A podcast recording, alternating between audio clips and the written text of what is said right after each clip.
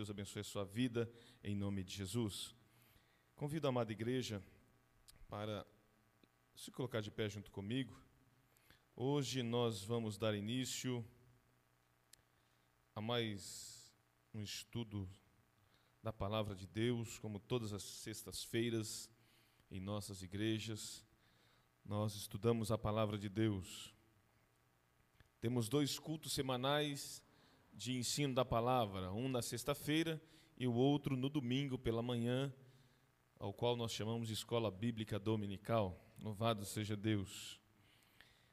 Nesta feita, nós estaremos iniciando o livro do Atos dos Apóstolos. Sexta-feira passada, nós encerramos o Salmo de cento, número 119 e hoje nós vamos iniciar o livro do Atos dos Apóstolos. E toda sexta-feira, com a graça de Deus, se assim Deus permitir, nós estaremos estudando um capítulo por semana.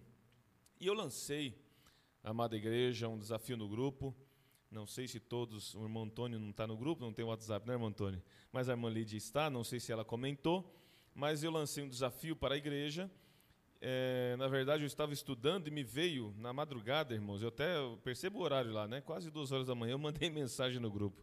Me veio aquela, aquela ideia, eu falei, vou lançar isso no grupo para que os irmãos possam acompanhar o estudo, né? Então, é, isso foi, acredito que na quinta, na quinta-feira, na quarta, alguma coisa assim e é, convidando os irmãos, desafiando, na verdade, os irmãos para estar lendo cada capítulo na semana. Então, hoje nós estaremos estudando o capítulo 1. Então, daquele dia que eu mandei a mensagem até hoje, é, desafiei os irmãos para que estivesse lendo o capítulo 1.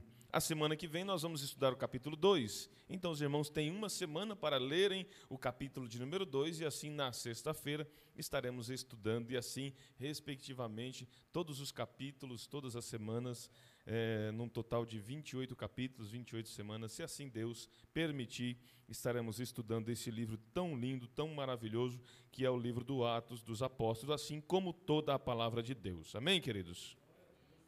Nós vamos ler apenas os primeiros 11 versículos deste capítulo e nós vamos conversar a respeito daquilo que o Espírito Santo nos tem dado, a partir do versículo 1. O texto sagrado diz assim: Fiz o primeiro tratado, ó Teófilo, acerca de tudo que Jesus começou, não só a fazer, mas a ensinar.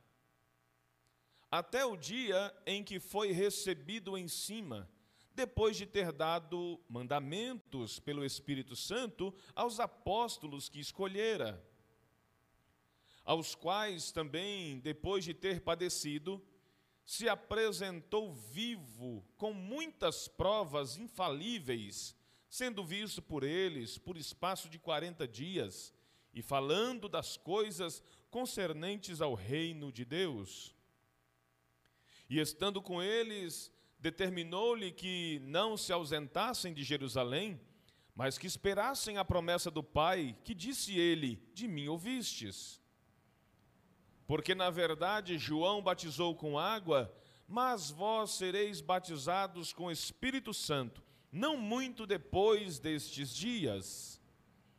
Aqueles, pois, que se haviam reunido, perguntaram-lhes, dizendo: Senhor, restaurarás tu neste tempo reino a Israel? E disse-lhes: não vos, com, é, não vos pertence saber os tempos ou as estações que o Pai estabeleceu pelo seu próprio poder. Mas recebereis o poder do Espírito Santo, que há de vir sobre vós, e ser-me-eis testemunhas, tanto em Jerusalém, como em toda a Judéia e Samaria, e até os confins da terra. E quando dizia isso, vendo eles, foi elevado às alturas, em uma nuvem, e uma nuvem o recebeu, ocultando a seus olhos. E estando com os olhos fitos no céu, enquanto ele subia, eis que junto deles se puseram dois homens vestidos de branco, os quais lhes disseram: Homens galileus, por que estáis olhando para o céu? Esse Jesus que dentre vós foi recebido em cima no céu, há de vir assim como para o céu o vistes ir. Amém? Louvado seja Deus. Poder assentar em nome de Jesus. Glória a Deus Pai, Deus Filho e Deus Espírito Santo, por esta palavra maravilhosa ao nosso coração. Muito bem, meus amados. Começamos hoje então este estudo deste livro para nossa edificação e fé. Atos dos Apóstolos é mais que um relato da história da igreja do primeiro século. É a narrativa acerca de um Deus trino e, ao mesmo tempo, um Deus uno, único. Nós, nós servimos um Deus que é trino, porque ele é composto de três pessoas, mas, ao mesmo tempo, nesse mistério que ele é trino, ele é uno, ele é apenas um Deus. Nós servimos um Deus, Criador de todas as coisas e que é Salvador, somente Ele, Criador e Salvador de todas as coisas que Ele mesmo fez pelo seu próprio poder. Não há nenhum outro Deus como nosso Deus, nenhum outro Deus criou nada, nenhum outro Deus poderá salvar nada, somente o Deus que nós servimos, o Deus Trino, Deus Pai, Deus Filho e Deus Espírito Santo. Aleluia. Então Lucas ele se preocupa em mostrar a Teófilo acerca do Deus Trino, que ao mesmo tempo é uno, e em uma missão que ninguém pode deter que se estendia até aos confins da terra. Nosso Deus deu uma missão para os discípulos e apóstolos, e essa missão ninguém poderá deter. Podem se levantar quem for, podem se levantar ao longo da história. Nós sabemos quantas e quantas guerras surgiram em torno ou com o propósito de aniquilar o povo de Deus. Quantas e quantas fogueiras já foram feitas para aniquilar, para acabar com a palavra de Deus. E até hoje, ela subsiste pelo poder de Deus. Deus tem o compromisso de guardar a sua própria palavra e ele vela pela sua palavra para que possa cumprir. Você tem palavra de Deus sobre a sua vida, você tem palavra de Deus sobre a sua vida, então fica tranquilo, porque o próprio Deus vela pela palavra dele sobre a sua vida para cumprir ela subsiste. Aleluia. O doutor Lucas é o autor deste livro e também da biografia do Evangelho de Jesus que leva o seu nome. Os dois livros, o Evangelho e o livro de Atos dos Apóstolos, são dirigidos primeiramente a um homem. Tem um endereço, assim como as cartas, as sete cartas do Apocalipse, as cartas que João escreveu recebendo a revelação do Senhor, lá na ilha de Pátimos, o Senhor instruiu a João: João, você vai escrever sete cartas para sete igrejas da Ásia Menor. E essas cartas têm endereço, o pastor da igreja. Porque João começa a sua carta dizendo: Ao anjo da igreja escreve. E cada uma delas tinha um endereço. Laodiceia. Todas elas, todas elas tinham um endereço. A carta primeira foi dirigida ao anjo da igreja, ao pastor da igreja. E este livro de Atos, assim como o Evangelho de Lucas, ou a biografia de Jesus contada por Lucas, foi dirigida primeiramente a um gentil. A um gentil chamado Teófilo, cujo nome significa alguém que ama a Deus. Olha o significado deste homem. Teófilo, o nome Teófilo, significa alguém que ama a Deus. Lucas capítulo 1 versículo 3 diz assim: Eu mesmo, Lucas dizendo, investiguei. Por que, que Lucas investigou? E olha como foi a investigação de Lucas. Lucas 1 e 3. Eu mesmo investiguei tudo cuidadosamente desde o começo e decidi escrever-te um relato ordenado, ó excelentíssimo Teófilo. A gente sabe, a igreja sabe, a igreja aqui é bem estudada. A gente sabe que Lucas não foi discípulo de Jesus. Lucas foi um discípulo de Paulo. Então ele investigou tudo que fora dito a ele a respeito de Jesus. E decidiu escrever um relato bem ordenado, bem organizado, desde o início, desde o nascimento de Jesus até a sua ascensão a este homem, a este gentil, a este romano chamado Teófilo. E no capítulo 1 de Atos e versículo 1, ele mesmo diz da seguinte maneira: Em meu livro anterior, Teófilo, ou o primeiro tratado na, na, na linguagem que nós, na tradução que nós lemos no telão, nessa que eu estou usando aqui no estudo, é NVI, ele diz assim, ó, em meu livro anterior, ou seja, no Evangelho, Teófilo, escrevi a respeito de tudo o que Jesus começou a fazer e a ensinar. Olha a linha, irmão, que Lucas começa, a linha de pensamento, a linha de, de, de revelação que Lucas começa entregando a este amado irmão em Cristo Jesus, mais romano. Olha a linha de pensamento que ele começa escrevendo. Eu escrevi tudo, Teófilo. Eu estou te mostrando tudo, Teófilo. Este homem, Teófilo, era um homem gentil muito rico e homem de alta posição social entre os romanos. Os historiadores dizem que essa linguagem de excelentíssimo só era usada, irmão Antônio, para governadores e homens de alta posição social dentro do, da sociedade romana, dentro das províncias romanas.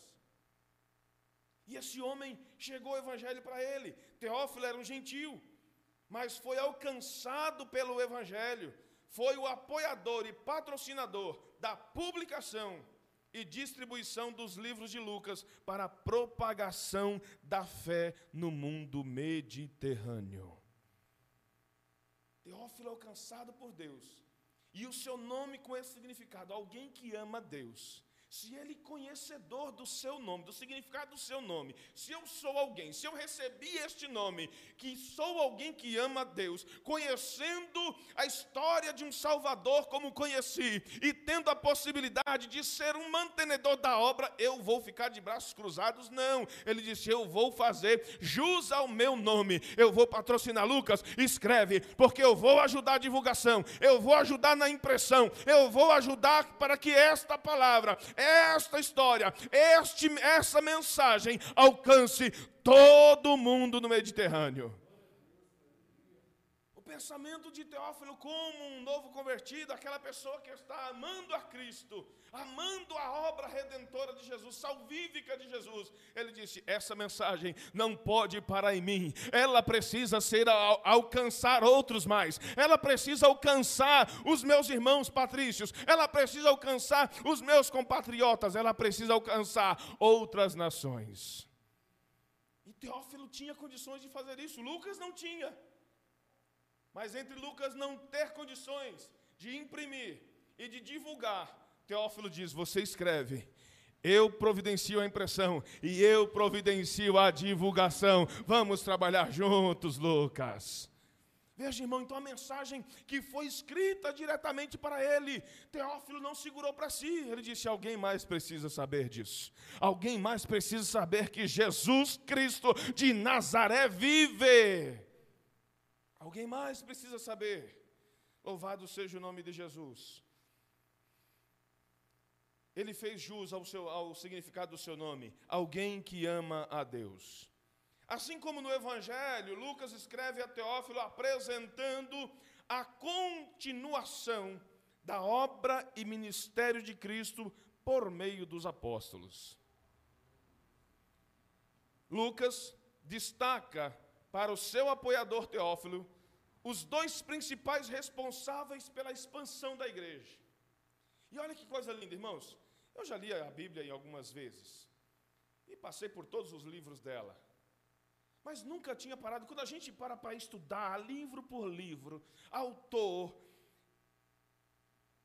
a, a cultura, tudo o cenário, a gente começa a aprender mais, Tiago, isso é maravilhoso. E eu descobri, estudando o livro de Atos, que todo o livro de Atos, claro, existem inúmeras pessoas que são citadas no livro de Atos, mas duas se destacam. E Lucas, escrevendo a Teófilo, faz questão de deixar claro: olha, Teófilo, este livro que eu vou descrever, eu vou destacar duas pessoas, porque do primeiro capítulo ao capítulo de número 12, Lucas apresenta a Teófilo as obras do ministério feitas por Pedro, o apóstolo Pedro. Se a gente começar a observar, do capítulo 1 ao capítulo 12, tudo está em volta de Pedro. E do capítulo 13 ao capítulo de número 28, Lucas vai apresentar a Teófilo que a história agora muda, agora entra outro personagem muito importante para a expansão e maior expansão do Evangelho, que é o apóstolo Paulo, que se converte lá no capítulo 9, mas que fica um tempo desaparecido, esquecido. A gente vai chegar lá, e somente no capítulo 13 ele entra em cena. Então veja como Lucas ele apresenta a Teófilo. E estava lendo, irmãos, e relendo, e, e, e, sabe, é tão tremendo a, a, palavra do Senhor, porque quando a gente vai lendo, relendo, hoje à tarde cheguei, já estava com tudo pronto,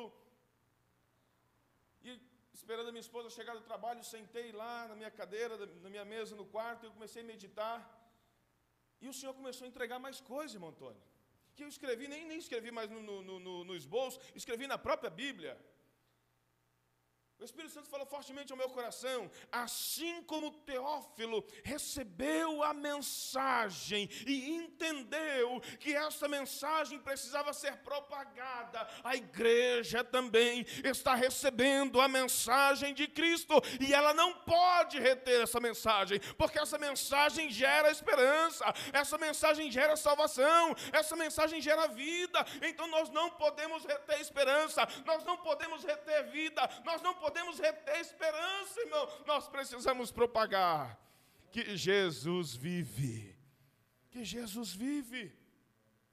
Aleluia. Então, Lucas, do primeiro capítulo ao capítulo 12, Lucas apresenta a Teófilo Pedro, o apóstolo Pedro, a obra que ele fez. E do capítulo 13 a 28, o mistério de, de, de Atos em volta de Paulo. É claro que eles contaram com a presença marcante e fundamental do Espírito Santo. Nenhuma obra se faz ou se fez e está registrada, todas que estão registradas, irmãos, desde o início da Bíblia, o Espírito Santo está presente. Quando você começa a ler Gênesis, lá no comecinho do Gênesis, a Bíblia vai dizer que o mundo, a terra era sem forma e vazia, mas o Espírito pairava sobre as águas. O Espírito Santo de Deus estava com Deus na criação. O Espírito Santo estava com os patriarcas. O Espírito Santo estava com os juízes. O Espírito Santo estava com os reis. O Espírito Santo estava com os profetas. O Espírito Santo veio e esteve com Jesus. O Espírito Santo estava na vida dos discípulos e apóstolos. E o Espírito Santo está com a igreja até o dia que o Senhor voltar e nós nos encontraremos na glória. Ele está conosco. Aleluia, louvado seja Deus. O doutor Lucas, toda vez que eu falar doutor Lucas, é porque eu estou falando, é, é, respeitando a posição e profissão de Lucas, porque Lucas não era apenas um discípulo de Paulo, Lucas era médico. Um médico que é tão importante, irmãos. É maravilhoso quando a gente entende quem era a pessoa que está escrevendo. Escrever, irmão Antônio, um médico escrever, como Lucas escreveu a respeito da ressurreição de Jesus, é porque ele creu mesmo. Ele não viu fisicamente Jesus. Lucas não viu. Lucas não teve o prazer que Mateus teve, que Marcos teve, que o próprio apóstolo Paulo teve. Lucas não teve. Mas ele creu tanto que escreveu, deu uma ênfase a respeito da ressurreição de Jesus, um médico, um cientista, dando é, é, atestado, comprovando Ele ressuscitou, ele ressuscitou. Há muitos médicos que assinam atestado de óbito, mas Lucas, por duas vezes, no final do seu evangelho e no início de Atos, ele atesta a ressurreição de Jesus. Já pensou, irmão?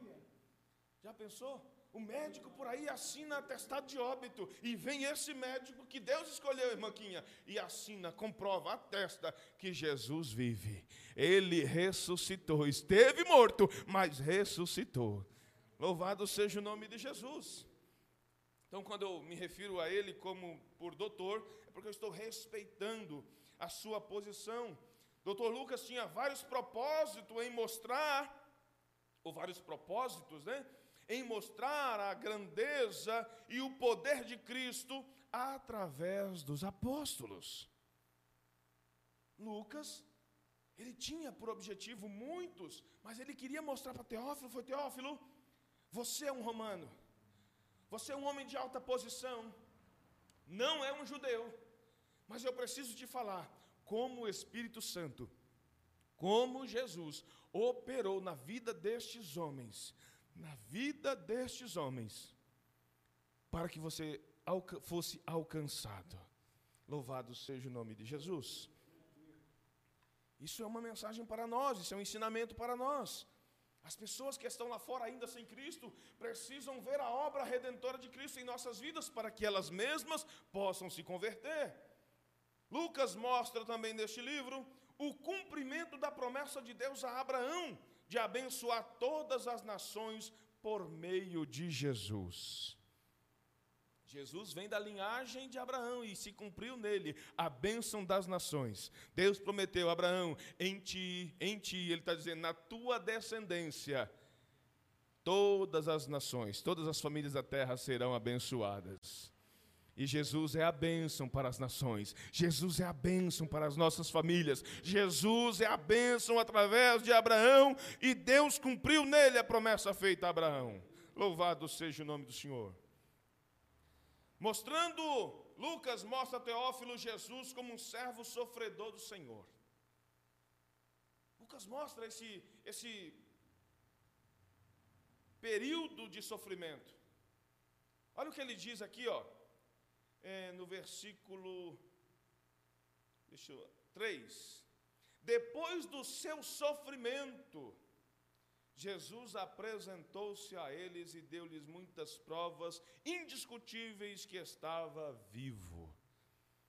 Lucas fala, Teófilo, ele sofreu muito, morreu, mas morreu sofrendo.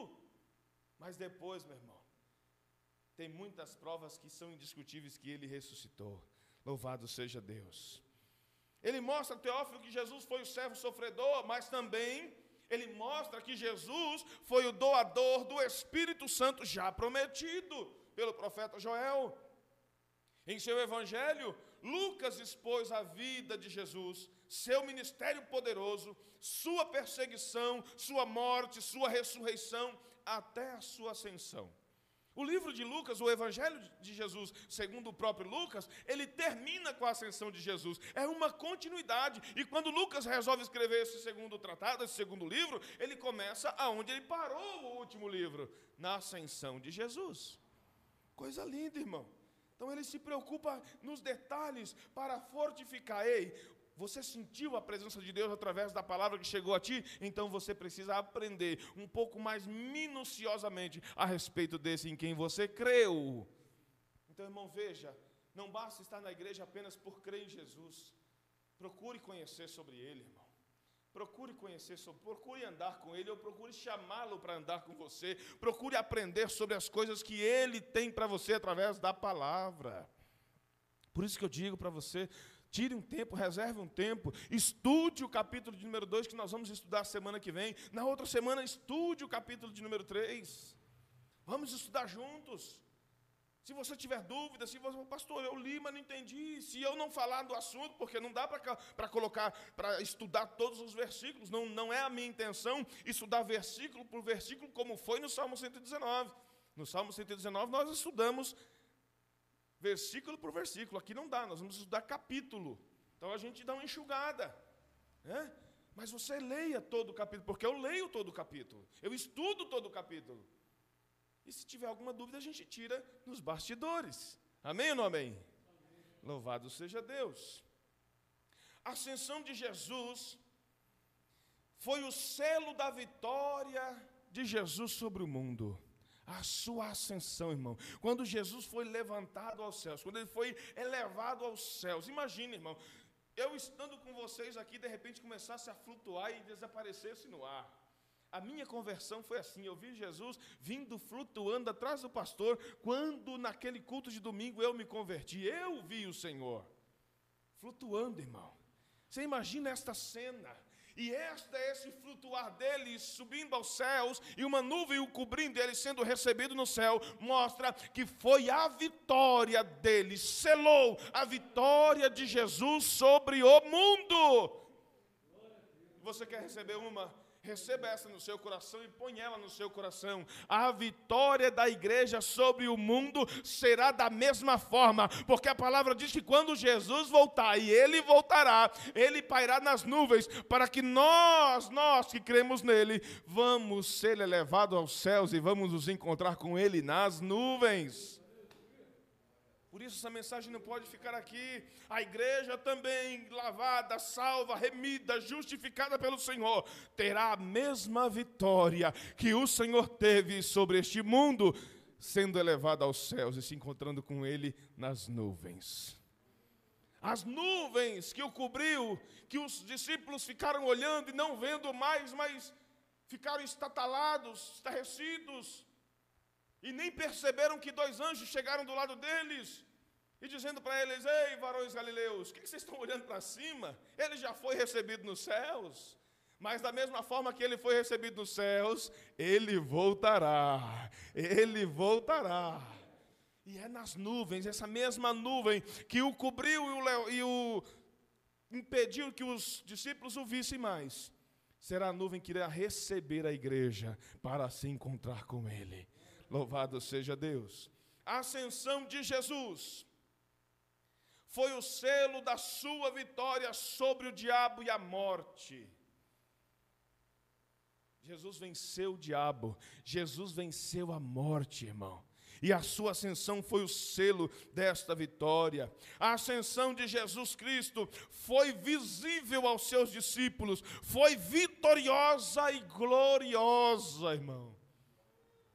A ascensão de Jesus foi marcada com a presença de anjos, assim como o seu nascimento.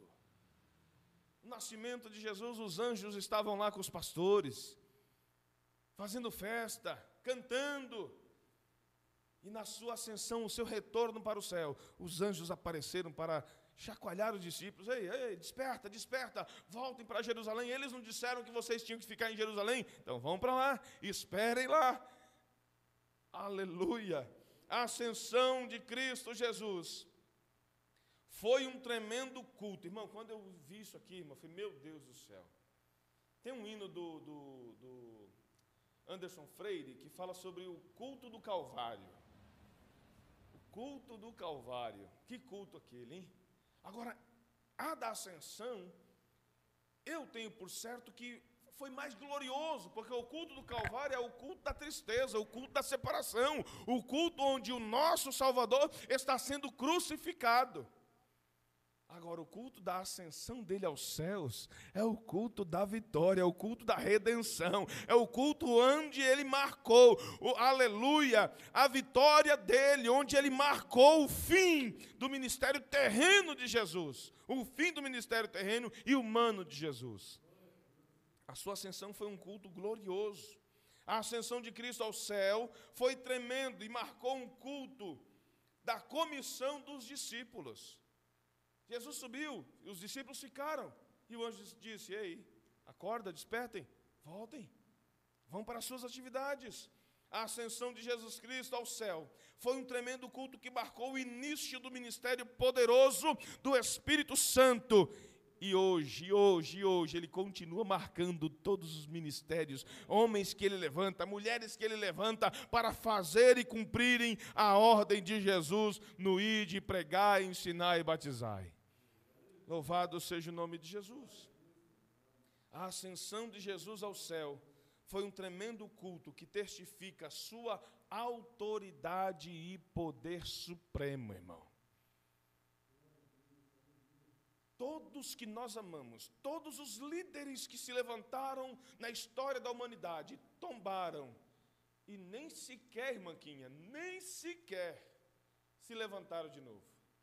Quanto mais ascender aos céus.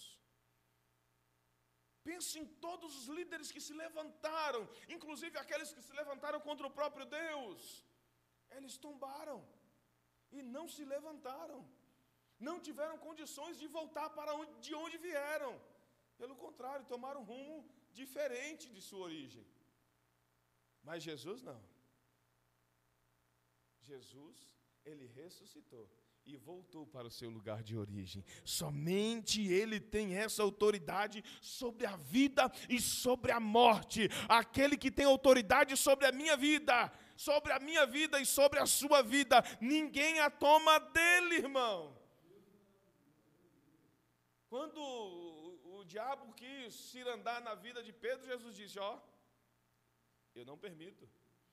Quando ele quis acabar com a vida de Jó, Deus disse: toque em tudo, menos na vida dele, menos na alma dele. Porque quem tem autoridade manda, quem tem autoridade diz, ó, limita, quem tem autoridade diz, dá permissão ou não. E o diabo só vai tocar em mim e você se Deus permitir. E ele só vai fazer aquilo que Deus permitir que ele faça, não mais. Porque a autoridade dele é suprema, ela é única. Louvado seja Deus.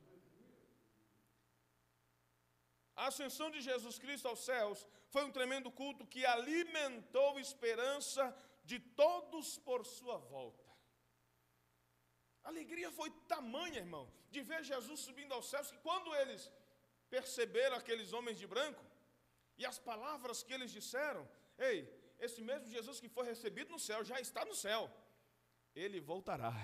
Ele voltará, ele voltará. Isso encheu o coração e a alma daqueles discípulos para viverem apaixonadamente por essa mensagem, pregoando a todos quantos podiam. Ele voltará, ele voltará, ele voltará. Aquelas testemunhas, aqueles discípulos, voltaram para Jerusalém cheios de alegria e empolgação. Cheios de alegria e empolgação. Eles tinham convicção de que Jesus voltaria de modo físico e pessoal, como ele mesmos viram ele subir. A fala dos anjos naquela, naquela, naquele momento, naquele monte, foi enfática. Ei, esse mesmo que você que foi recebido ao céu, ele voltará. Com corpo humano, glorificado, mas um corpo. Ele voltará em corpo físico e pessoal. Aleluia, ele voltará pessoalmente, o nosso Salvador. Glória a Jesus. Lucas, é interessante, irmão, porque Logo nesse primeiro capítulo, Lucas dá uma, uma enxugada, dá uma, uma panorâmica para Teófilo, dá um resumo de um tema geral de, de todo o seu livro. Ele usa a própria expressão afirmativa do Senhor Jesus para dizer: Teófilo, o tema central deste livro é esse aqui, ó. Mas receberão poder, versículo 8 quando o Espírito Santo descer sobre vocês, e serão minhas testemunhas em Jerusalém, em toda a Judéia, em Samaria e até os confins da terra. O tema central de Atos dos Apóstolos, poder para testemunhar, é o tema que estará norteando todo este livro. Poder para testemunhar. Poder para testemunhar. O Espírito Santo nos capacita, Jesus nos capacita com o poder do Espírito Santo para que possamos ser suas testemunhas. O poder do Espírito Santo sobre os discípulos tinha o propósito de, primeiro, tirar do, os discípulos do campo da especulação e levá-los ao terreno da ação. Eles tinham que cumprir o ID, Maquinha. Eles tinham que propagar, eles tinham que pregar, eles tinham que continuar aquilo que o Senhor começou. O texto é claro. Tudo que ele começou a fazer e a ensinar. Então eles saíam, Davi, do campo da especulação. Porque enquanto Jesus estava com eles, se despedindo, os discípulos começaram a interrogar: Mas, Senhor, é neste tempo que o Senhor restaurará o reino a Israel. Eles estão dizendo: Senhor, é neste tempo que o Senhor colocará o fim, o fim do nosso, da nossa escravidão para esses romanos, da nossa servidão a esses romanos, e seremos de novo uma nação governada por um rei nosso. E Jesus diz: não vos cabe saber os tempos, vocês estão no campo da especulação, eu preciso ir, e o Espírito Santo descerá sobre vocês com poder, para que vocês saiam deste campo da especulação. Parem de perguntar e comecem a agir, comecem a pregar, comecem a falar que eu voltarei. Então, o poder do Espírito Santo primeiro veio sobre eles para tirá-los do campo da especulação para levá-los ao terreno da ação. Vamos agir. Os discípulos estavam especulando quanto ao tempo da restauração, mas Jesus queria que eles continuassem aquilo que ele começou. Jesus deu poder para que eles pudessem testemunhar, para que eles expandissem ou para que eles fossem propagar a mensagem da salvação. Louvado seja Deus. O poder do Espírito Santo veio sobre os discípulos com o propósito de capacitá-los a perdoar, acabar com as barreiras raciais, culturais e religiosas que existia entre eles, os judeus, e os samaritanos. Irmão Antônio, como é possível? Veja bem, olha como era o cenário do mundo judeu da época que Jesus estava em Manquinha, eles não se davam com os judeus, mas alguns judeus trabalhavam para os romanos que dominavam eles. Então eles tinham amizade com seus dominadores e desprezavam os samaritanos. E o evangelista João, no capítulo 4, vai mostrar que Jesus deu uma ênfase a Samaria quando foi a Sicar e conversou com aquela mulher e aquela mulher chamou todos aqueles homens, aquelas pessoas da cidade, e Jesus salvou a todos. E aí Jesus dá uma ênfase, ei, vocês são, serão minhas testemunhas em Jerusalém, em toda a Judéia, mas vocês vão ser também Samaria, e depois de Samaria, os confins da terra. Jesus incluiu, Jesus incluiu, e para que eles pudessem engolir a seco e eliminar essa barreira de preconceito cultural, religioso e racial, eles tiveram que receber o Espírito Santo para chegar em Samaria e pregar. Ei, aquele Jesus que pregou lá em Sicá, ele quer alcançar toda a Samaria, quer salvar todos e tornar vocês irmãos dos judeus, e todos seremos um em Deus. Um só povo, aleluia. Era isso que Jesus queria, mas eles precisavam do poder do Espírito Santo. Somente com o Espírito Santo em nossa vida, cheios do Espírito Santo, é que nós vamos olhar para aquele que nos bofeteia e olhar com amor e perdão e misericórdia. Já pensou, irmão? Pisaram no seu calo, pisaram tão forte que a tua unha arrancou, e você tem que olhar para ele e dizer: A tua alma foi comprada pelo sangue do meu Salvador, e eu sou um irmão em Cristo contigo. Você é um irmão meu e nós vamos junto morar no céu. Então precisamos do Espírito Santo para isso. Jesus determinou que os samaritanos recebessem a mensagem da salvação.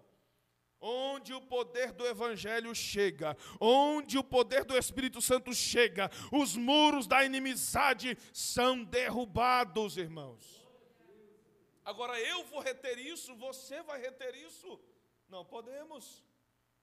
Podemos. Quem é que vai reter o poder do Espírito Santo, irmão? Se a gente tentar reter isso, isso vai acabar conosco. Acaba conosco. Então, não, libere a bênção, libere o perdão, libere o perdão. Não deixe virar raiz de amargura, libere o perdão, receba o Espírito Santo capacitador para você amar os seus inimigos, para você amar aqueles que ofenderam você, para você perdoar literalmente. Louvado seja o nome de Jesus. O poder do Espírito Santo veio sobre os discípulos com o propósito de capacitá-los a pregar o Evangelho, a pregar a mensagem de salvação até os confins da terra. A salvação vem do judeu, mas não é só para o judeu. Ela vem do judeu porque Jesus é judeu. Por isso o termo é correto. A salvação vem deles. Isso eles podem dizer de peito aberto, encher o peito para dizer: a salvação só poderá vir do judeu, porque Jesus nasceu lá. Jesus é judeu. Mas ela não veio só para eles. Aleluia. A salvação veio para todo aquele que crê. Todo aquele que crê será salvo pelo poder da pregação da salvação em Cristo Jesus. Lucas mostra para Teófilo que Deus ampliou os horizontes, dilatou os limites e as fronteiras. Eles diziam, os discípulos, ainda com Jesus, pensavam: Senhor, é neste tempo que tu vai restaurar o reino. Ó, reino. Ele está limitando, Davi, a salvação de Jesus. E Jesus diz: Ei, acaba com isso, gente. Os limites foram ampliados. O horizonte, ó, olha para o horizonte. Aonde você enxergar é aonde a mensagem tem que chegar. Aonde os teus olhos podem enxergar é aonde a mensagem tem que chegar. Você já pensou que o horizonte nunca tem fim? Hã? Você já parou para pensar numa, numa estrada retinha ou num campo retinho e você marcar um lugar onde seus olhos poderão? Eu acho que aquela minúscula árvore é o limite, eu vou chegar até lá. E você demora dias e anos para chegar até aquela, aquela árvore minúscula. E quando chega lá, você continua olhando para frente e você não vê fim. Essa é a ideia de que Jesus estava colocando na mente deles, que Lucas estava colocando na mente de Teófilo. Ei, o Senhor ampliou os horizontes, e aonde nós enxergarmos é aonde a mensagem tem que ir, ela tem que ir lá, ela precisa alcançar vidas lá, ela precisa salvar vidas lá. Louvado, por isso que quando o apóstolo Paulo entra em cena, ele viaja demais, as viagens missionárias de Paulo, é porque ele entendeu que onde ele, Deus havia ampliado o horizonte, e onde ele enxergava salvação, possibilidade de salvação, é onde ele lutava para chegar. Louvado seja o nome de Jesus. O projeto de Deus é que o Evangelho seja pregado em topo, em, por toda a igreja. O projeto de Deus é que o Evangelho, a mensagem de salvação, seja pregado por toda a igreja. Não é só o pastor, não é só o evangelista, não é só o obreiro, o diácono, o cooperador. É por toda a igreja. E em todos os lugares. Todos nós recebemos a chamada para ser um propagador das boas novas. Um propagador das boas novas. Você imagina quantos daqui frequentam o mesmo mercado? Por exemplo, mercado perto da minha casa tem lá o Nagomo. Quantos aqui vão no Nagomo? A irmã Mauricéia, a Maquinha, Davi de vez em quando, ok. Imaginemos se todos nós fôssemos lá. O pastor tem como um bom costume, quando passa no caixa, perguntar para o caixa, para a caixa, você já ouviu que Jesus te ama hoje? E sempre a resposta é não. Eu fui surpreendido um único dia, quando a moça sorriu disse, já ouvi hoje, alguém disse para mim hoje. Eu falei, chegou primeiro que eu, mas que bom, vou confirmar isso. Jesus te ama. um único dia, irmão. E todas as vezes que vou, eu pergunto para o caixa, sempre caixa diferente ou a mesma. Já ouviu hoje que Jesus te ama? Não, não ouvi. Essas pessoas precisam ouvir que Jesus ama, que Jesus está vivo. Imagina se todos nós que vamos ao mercado, todos nós que vamos passando no, no, no caixa, dizer para essa pessoa, para aquele caixa, ei, Jesus te ama, Jesus te ama, Jesus te ama, Jesus te ama. Ela vai ser impactada por esse amor, e esse amor vai alcançá-la, esse amor vai nascer dentro dela, e ela vai querer, eu quero esse amor, porque estão dizendo que ele me ama, então eu quero conhecer esse amado. Entende, irmão? É a obra da evangelização. Os gentios que para o judeu, olha como isso é sério, irmão. Os gentios, e Lucas está mostrando isso para Teófilo. E nós precisamos ter essa visão, receber essa visão. para os judeus, os gentios, irmãos, nada mais era do que combustível para o fogo do inferno. Porque a salvação era só para eles. Mas o inferno não foi feito para nenhuma criatura de Deus, a não ser para o diabo e seus anjos. O inferno foi criado para eles, e não para a coroa da criação de Deus. Então a coroa da criação de Deus precisa ser salva. O gentio para o judeu eram considerados apenas como combustível para fogo no inferno. Agora, é alvo para salvação e libertação, é a missão dos discípulos e a missão da igreja. Nós temos essa missão. Tem muita gente indo para este fogo.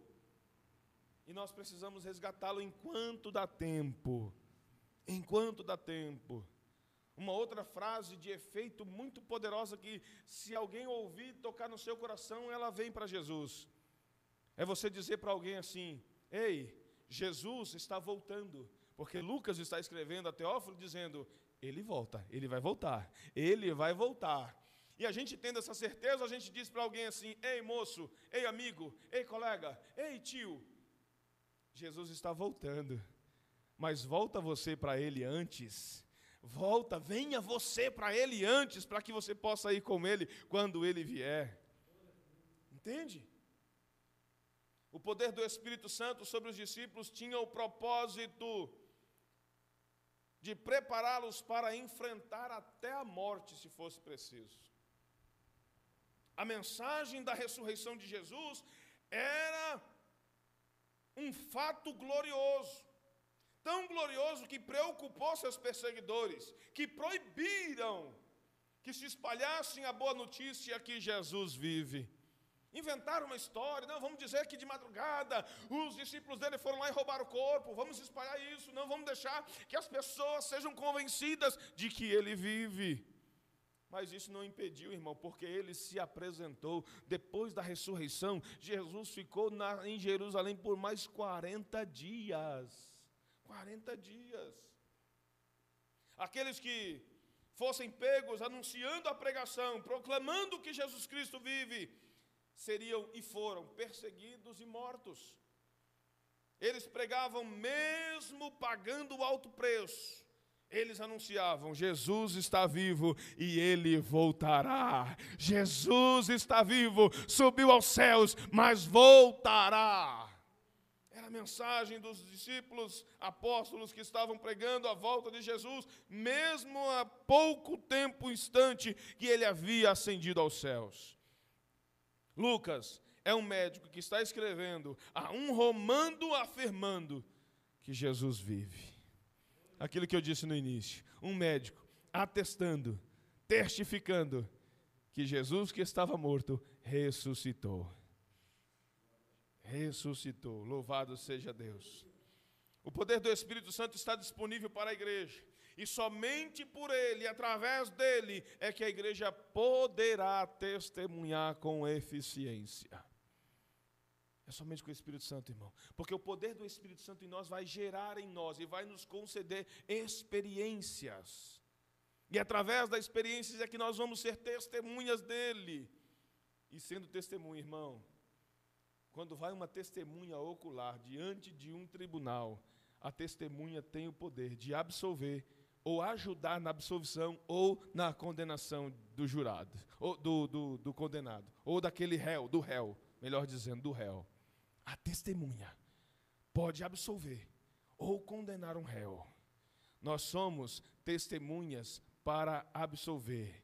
E tudo que dissermos vai tirar a culpa daqueles que estão diante de um tribunal a ponto de serem condenados. E nós temos esse poder de absolver, tirar dele a culpa. Ainda que ele seja culpado, nós, como testemunhas de Cristo, olha o mistério, irmão. Nós, como testemunhas de Cristo, temos o poder de tirar a culpa dele e absolver a sua alma. Louvado seja o nome de Jesus. Luta, Lucas relata a Teófilo que o testemunho sobre Jesus Cristo é para ser mundial. Jerusalém, Judéia, Samaria e até os confins da terra, conforme o versículo 8. O testemunho sobre Jesus é uma providência de Deus para levar fé e esperança para todos. Alguns dizem por aí que enquanto houver esperança, há vida, não é isso? Eu trago uma boa nova. Segundo Lucas, Lucas está dizendo a Teófilo: ele é esperança e Ele é vida. Através de testemunharmos sobre Jesus, nós estamos injetando esperança e vida sobre aqueles que estão perdendo a esperança, porque não vê melhoria, não vê possibilidade de melhorar. E aí a gente chega dizendo: Ei, Jesus padeceu, mas Ele venceu todas as coisas, morreu, ressuscitou e voltará para buscar todos quantos resistirem como Ele resistiu. A mensagem do Evangelho é levar esperança e vida para as pessoas, levar Jesus. O testemunho sobre Jesus Cristo transmite o poder do Espírito Santo sobre a vida de quem crê, irmão. Quem crê em Jesus é salvo, e é essa obra poderosa do Espírito. Assim como os discípulos e apóstolos, o testemunho sobre Jesus Cristo era acompanhado de milagres. Para que o nosso testemunho seja eficaz, a igreja precisa viver milagres. E para viver milagres, ela precisa viver em unidade. Unidade. Unidade. Unidade. O meu dedo mindinho não é melhor que o meu dedão do pé. O meu olho direito não é melhor que a minha mão esquerda. A minha boca não é melhor que o meu ouvido. Os meus olhos juntos não são melhores que os meus pés é unidade, irmão. Todos eles compõem o meu corpo. Assim é cada membro da igreja, vivendo em unidade, cumprindo cada um o seu papel. Vivendo em unidade. O Espírito Santo vem e os milagres acontecem. Nós vamos aprender a partir do capítulo 2, é quando vem a explosão, mas vamos ficar no 1. Um. Primeiro é o 1. Um. Primeiro é a preparação. Depois a gente começa a mergulhar nesse livro tremendo. O testemunho dos discípulos e apóstolos foi eficaz, porque eles cumpriram um princípio, ou o princípio, melhor dizendo, o princípio de Jesus, que foi a obediência. Paulo falou sobre isso aos Filipenses, capítulo 2, versículos 8 a 11 diz: E sendo encontrado em forma humana, humilhou a si mesmo, e foi obediente até a morte e morte de cruz. Por isso Deus o exaltou, ó, tem bênção para quem é obediente. Por isso Deus o exaltou à mais alta posição e lhe deu o nome que está acima de todo nome, para que ao nome de Jesus se dobre todo joelho nos céus, na terra e debaixo da terra, e toda língua confesse que Jesus Cristo é o Senhor para a glória de Deus Pai. Pode acontecer, o resultado do nosso testemunho. Primeiro, em obediência. Eu sou testemunha dele porque obedeço a ele. Aprendi dele, dele vou falar. Eles obedeceram a ordem de Jesus. Atos 1 e 4. Certa ocasião, estando com eles, enquanto comia, deu-lhes esta ordem: Não saiam de Jerusalém mas esperem pela promessa de meu Pai, da qual falei com vocês. Esperem em Jerusalém. Vocês só vão começar a testemunhar depois que o Espírito Santo descer. Lucas mostra Teófilo o quanto Jesus levava a sério a questão do testemunho. Versículo 3, parte B. Apare, é, Apareceu-lhes por um período de 40 dias, falando-lhes acerca do reino de Deus. Irmão, nesses 40 dias depois da ressurreição, Jesus só falava do reino de Deus. Jesus só colocava, alimentava o coração daqueles seus ouvintes acerca do reino de Deus. Jesus testemunhou sobre o reino. Jesus queria que os seus discípulos e apóstolos dessem continuidade. No versículo 8 ainda ele diz: receberão poder quando o Espírito Santo descer sobre vocês e serão minhas testemunhas. Para ser testemunha tem que receber o poder, irmão. Poder para testemunhar. O Senhor quer que sua igreja seja a sua testemunha, que sua igreja dê continuidade em levar a esperança e salvação. Os anjos que apareceram ali aos discípulos relembraram a ele qual seria, qual seria a mensagem, o testemunho a ser propagado? Versículo 11, o último versículo que nós lemos. Que lhes disseram: Galileus, por que vocês estão olhando para o céu? Este mesmo Jesus que dentre vós foi elevado aos céus, voltará da mesma forma como o viram subir. A igreja precisa levar esse testemunho adiante. Jesus voltará. Jesus voltará. Precisamos estender, entender que desde o começo, observamos como Lucas estava detalhando essas informações a Teófilo. Olha como Lucas diz a Teófilo: Escrevi a respeito de tudo o que Jesus, primeiro, começou, segundo, fazer, terceiro, ensinar.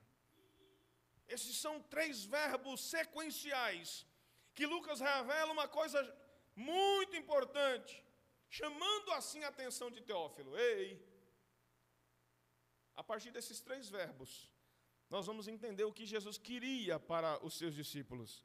Primeiro, primeiro verbo, Jesus começou.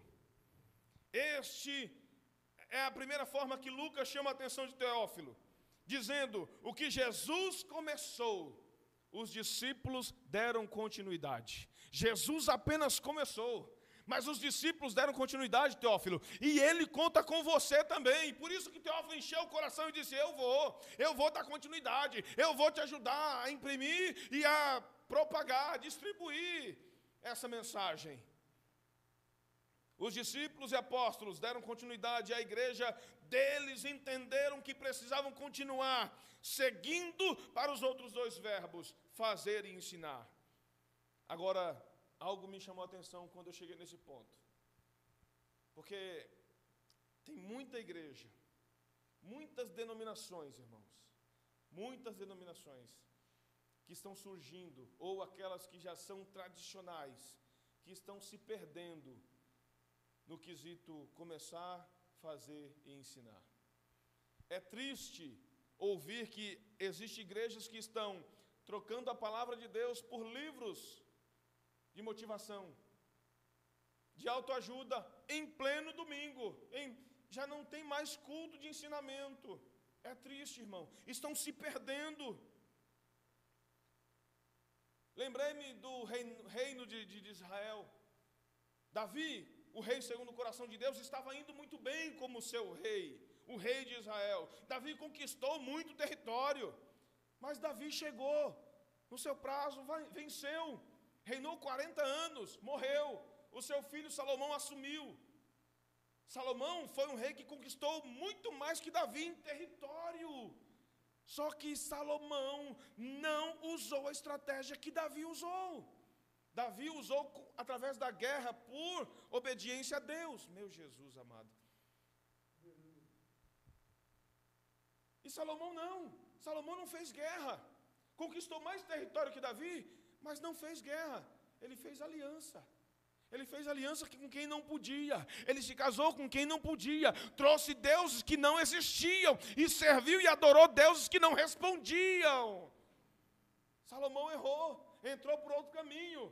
Deu continuidade no reinado? Deu, de forma diferente. E essa diferença levou o reinado a se dividir. Depois que Salomão morreu, seu filho assumiu e o reino se dividiu. Porque alguns eram, não, nós servimos a Deus, não, nós servimos todos os deuses. Se dividiram. Então, quando se perde, irmão, o rumo, se perde o caminho, as coisas vão de mal a pior. Então é lamentável que hoje o número de igrejas, com a desculpa de estar expandindo, dizendo, está dando continuidade no que Jesus começou, a continuidade que eles estão dizendo dá, não foi de maneira alguma a forma que Jesus começou. Não foi. Isso eu posso garantir, irmãos. O que Jesus começou a fazer, a ensinar, era acompanhado do poder do Espírito Santo. Do poder do Espírito Santo. E onde está o poder do Espírito Santo nesses lugares? Segundo verbo, Jesus fez. Ele começou a fazer. Primeiro começou, o segundo fazer. Este segundo verbo, Jesus garantiu que os discípulos fariam obras maiores. João 14, 12. Digo a verdade: aquele que crê em mim fará também as obras que eu tenho realizado ou que eu tenho feito, mas ainda fará maiores do que estas, porque eu vou para o Pai. Irmão, nós somos discípulos dele, e as obras que ele começou a fazer, nós temos o poder do Espírito Santo para fazer e fazê-las maiores. O ânimo que Lucas dá a Teófilo dizendo a ele o que Jesus fez, seus discípulos fizeram, seus apóstolos fizeram e todos aqueles que nele creem, inclusive você, Teófilo, inclusive a igreja, inclusive você que está me assistindo, tem a possibilidade que se crê de fazer os mesmos milagres que Jesus fez. Louvado seja Deus. Acho que o link caiu, deu um pico de luz aí. Jesus começou a fazer e a ensinar. Não somente Lucas a Teófilo, mas Paulo também estabeleceu esse princípio e também utilizou este verbo ensinar com a sua igreja em Corinto, quando ele escreve acerca da ceia. 1 Coríntios capítulo 11, versículo 23, que diz: Porque eu recebi do Senhor o que também vos ensinei. Eu recebi do Senhor e transmiti a vocês. Eu recebi a revelação e transmiti a revelação. Eu recebi o ensinamento e ensinei o ensinamento a vocês. Louvado seja o nome do Senhor. Todo aquele a quem foi ensinado, o Espírito Santo não deixará passar vergonha. Não deixará. Houve um profeta que disse: Senhor, mas eu não sei falar. O Senhor só disse: Abre a tua boca, que eu a encherei. O profeta estava dizendo: Eu sou uma criança. A Valentina não tem condições, não tem a coordenação motor ainda de trazer a colher à sua boquinha. Acredito que já está aprendendo. Mas quando criança, o profeta está dizendo: Eu sou como uma criança de colo, eu não consigo me alimentar direito. O Senhor diz: Só abre a boca, tem fome, abre a boca que eu coloco. O pai e a mãe da Valentina colocam, a irmã da Valentina coloca comidinha na boca dela para que ela possa se alimentar. Assim era o profeta e Deus dizendo: Se você não sabe, eu te dou, eu te alimento, eu te dou a palavra, somente abre a boca. Assim somos nós na mensagem que precisa ser propagada, irmão. Só abre a boca. Porque aquilo que você está aprendendo, o Espírito Santo, Jesus garantiu, ó, João 14, 26. Mas o conselheiro, o Espírito Santo, que o Pai enviará em meu nome, ensinará a vocês todas as coisas e fará vocês lembrarem de tudo quanto eu disse. Ele não só ensinará, mas também nos fará lembrar para que possamos falar para aqueles que precisam ouvir. O Espírito Santo fará essa obra em nós e através de nós. Lucas narra Teófilo mostrando que os discípulos e os apóstolos estavam animados em dar continuidade no testemunho de Jesus Cristo. Primeiro, porque eles tinham fé no Cristo ressurreto. Eles o viram, Jesus esteve com eles, falou com eles depois de ressuscitado e comeu com eles. Lembra daquela ocasião quando Jesus, assim que ressuscitou, adentrou o cenáculo e todos pensando que era um fantasma, Jesus disse: Eu estou com fome, tem alguma coisa para comer? Jesus comeu com eles, irmão. Segundo, a ressurreição de Jesus foi real, indiscutível, inegável, inquestionável, não deixou dúvida a nenhum deles. Ninguém tinha dúvida, Jesus ressuscitou. Ninguém tinha dúvida. Terceiro, para a gente encerrar, alguns pontos aqui eu tenho dois, um minuto. Eles acreditaram que receberiam o poder do Espírito Santo, que seriam revestidos com o mesmo poder com o qual Jesus começou a fazer e a ensinar. Eles criam nisso, irmãos. Quarto, verso de 9 a 11 eles estavam convictos da volta de Jesus. Nada foi capaz de apagar essa verdade e esperança da alma daqueles discípulos e apóstolos. Eles criam. Quinto, versículo 12 a 14. Os discípulos acreditavam uns nos outros. Eu achei lindo isso aqui, irmão.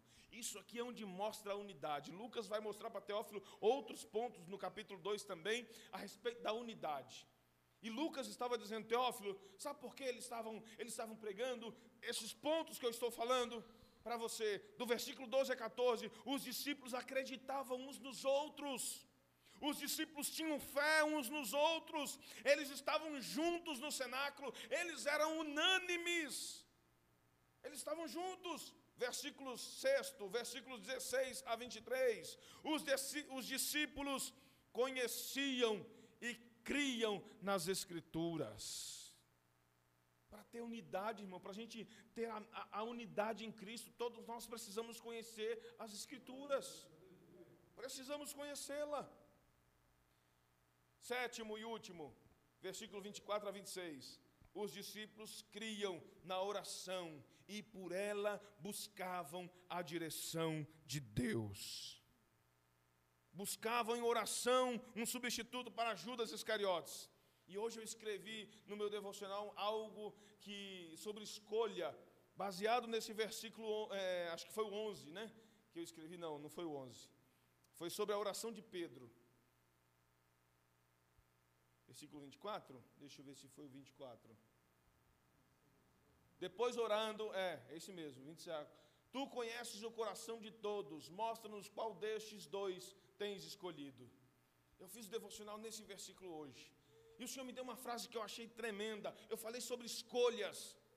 E Judas foi substituído por causa de uma escolha terrível. Ele escolheu muito mal trair e entregar o seu mestre. E o seu pagamento foi a sua própria morte. E por isso, como fazia parte do grupo seleto dos, dos apóstolos, ele teve que ser substituído. E como Pedro arrumou isso? Vamos em oração, irmãos, a apresentar a Deus e ouvir Deus dizer: quem é que vai substituir Judas? Judas fez uma escolha péssima. Então os discípulos e apóstolos criam na oração, buscavam em oração um substituto para Judas e permaneceram em oração para aprenderem como seu mestre fazia. Eles viram Jesus para tudo que Jesus ia fazer, Jesus passava um tempo em oração.